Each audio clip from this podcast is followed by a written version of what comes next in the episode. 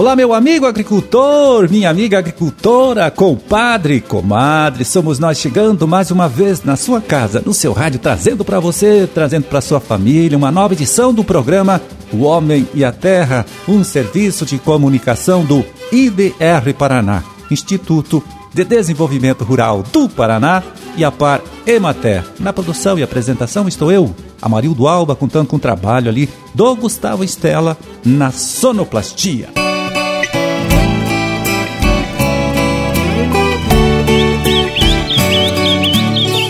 30 de dezembro de 2021, quinta-feira, vamos ver aqui, quinta-feira de lua minguante, e para as suas orações, nosso almanac aqui da igreja mostra que hoje é dia de da Sagrada Família, olha só.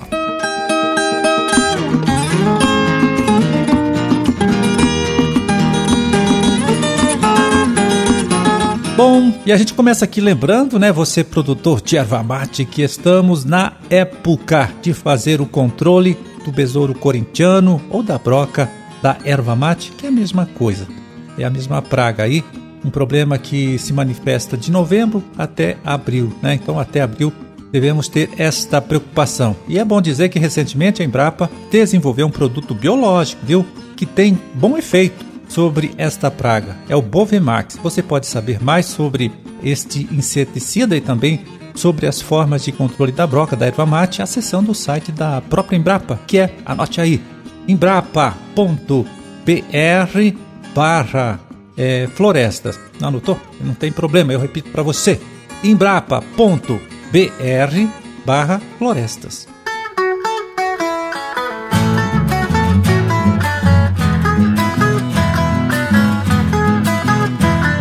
Bom, e agora quem chega aqui para falar com a gente, né, fazer um balanço do desempenho da cadeia produtiva da erva mate paranaense, é o extensionista agrônomo Amauri Ferreira Pinto, coordenador estadual do projeto Cultivos Florestais aqui do IDR Paraná. Fala, Amauri. Olá, Amarildo. Prazer novamente estar aqui para falar sobre a cadeia produtiva da erva mate aqui no estado do Paraná. Neste ano de 2021, o Paraná continuou como o maior produtor de erva mate mundial, com uma produção de mais de 650 mil toneladas de erva, agora só em 2021. Isso representa em torno de 63% de toda a produção de erva mate no Brasil. Essa produção toda rendeu para os bolsos dos produtores de erva mate aqui do estado mais de 800 milhões de reais, ou seja, um aumento de 15% em relação a 2020. Os preços pagos aos produtores ficaram em média de 18 reais por arroba na classe posto no barranco. É claro que o preço varia, ele varia de R$ 14,50 para ervais a pleno sol até 23 reais para aqueles ervais sombreados nativos. É claro que esse recorte de um ano é difícil para a gente entender a importância e, e, os trabalhos dos produtores de erva mate aqui no Paraná. Nós devemos lembrar que os trabalhos de organização da cadeia produtiva começaram lá em 2014, quando a gente passou a estudar a cadeia produtiva toda, de ponta a ponta, desde a questão da pesquisa, a produção, os mercados, certificação, os interesses lá do consumidor de erva mate lá no final, aquele que compra na prateleira do supermercado. E para a gente entender melhor isso aí, a gente faz esse recorte de 2014 até 2021, né, quando o valor bruto da produção variou em torno de 51% para cima da produção. O valor bruto da produção é tudo aquilo que é produzido de erva mate no Estado e o valor que isso representa em termos econômicos. A nossa produção nesse período aumentou 54% e os preços aumentaram aí 32%.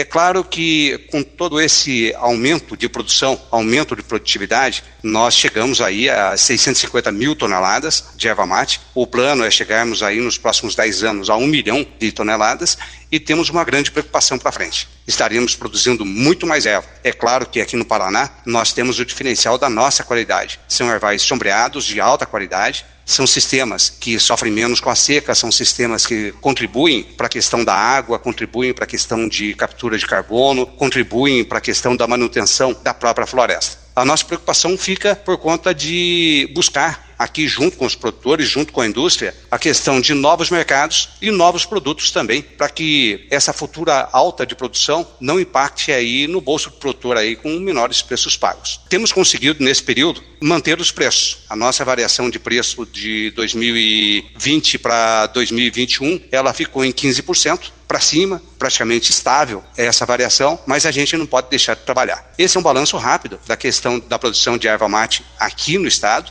A nossa intenção é continuar crescendo, aumentando produção, aumentando produtividade e aumentando com isso a rentabilidade para os produtores. E deixo aqui um grande abraço e boas festas a todos os produtores de erva aqui do estado. Desejo ainda um promissor ano 2022 para todos os produtores e ouvintes aqui do programa Homem à Terra. Valeu, Amauri. Olha, muito obrigado e tudo de bom para você, para sua família também. Boas festas e até o próximo ano. Até o ano que vem.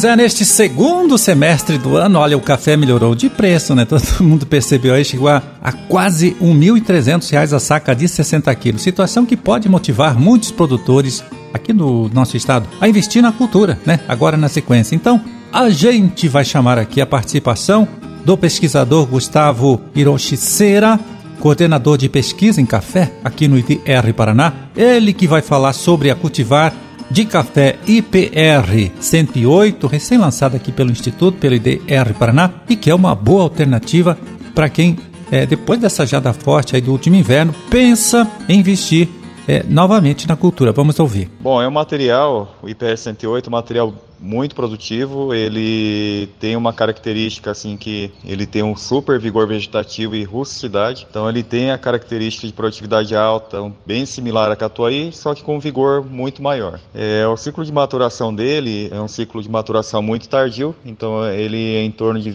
30 dias mais tardio que catuai, é, e ele é indicado para regiões com temperaturas médias anuais entre 20,5 até 23 graus. Então ele pode ser plantado desde regiões regiões com altitude aqui no Paraná em torno de 650 metros, até regiões mais baixas de 350 metros. É, o porte da planta é, ele é uma variedade de porte baixo, é, com o diâmetro da copa levemente superior é, ao catuai. É um material que ele dá ferrugem, né? Só que ele tem um nível de resistência, ele é moderadamente suscetível à ferrugem. É, então a necessidade de fungicidas que é necessário aplicar é menor do que em relação às cultivares catuai e mundo novo. Então ocorre a ferrugem, mas com menor severidade do que ocorre no catuai. Material que ele tem frutos bem graúdos, tanto fruto quanto a peneira né, do grão. No caso da peneira do grão, tem a peneira alta porcentagem de grãos, com peneira acima de 16. Também tem a característica de ter uma fácil colheita, então o derriço dos frutos são mais fáceis. Então, tanto para colheita manual quanto mecânica, tem essa maior facilidade na colheita, o que vai gerar uma redução de custo é, na colheita. Também ele tem uma arquitetura da copa que facilita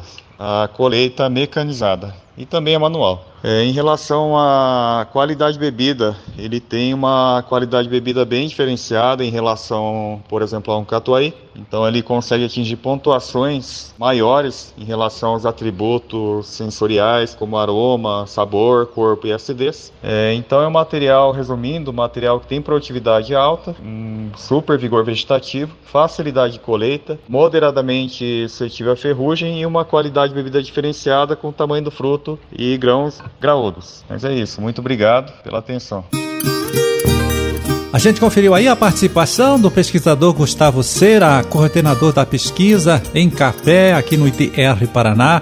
Ele que falou das características da cultivar IPR 108, recém-lançada aqui pelo Instituto, né?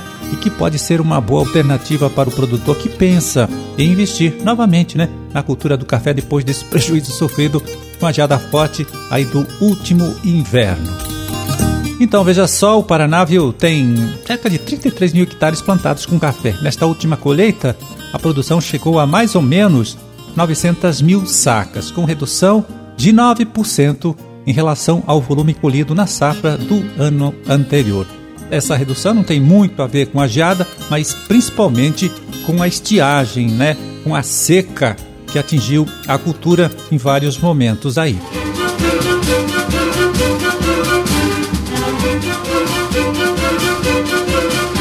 É, terminamos a nossa empreitada de hoje. Vamos ficando por aqui, né? Desejando a todos vocês aí uma ótima quinta-feira e até amanhã, quando a gente estará de volta aqui mais uma vez, né? Trazendo para você, trazendo para sua família, para todo mundo aí, uma nova edição do programa O Homem e a Terra. Um grande e forte abraço a todos, fiquem com Deus e até lá.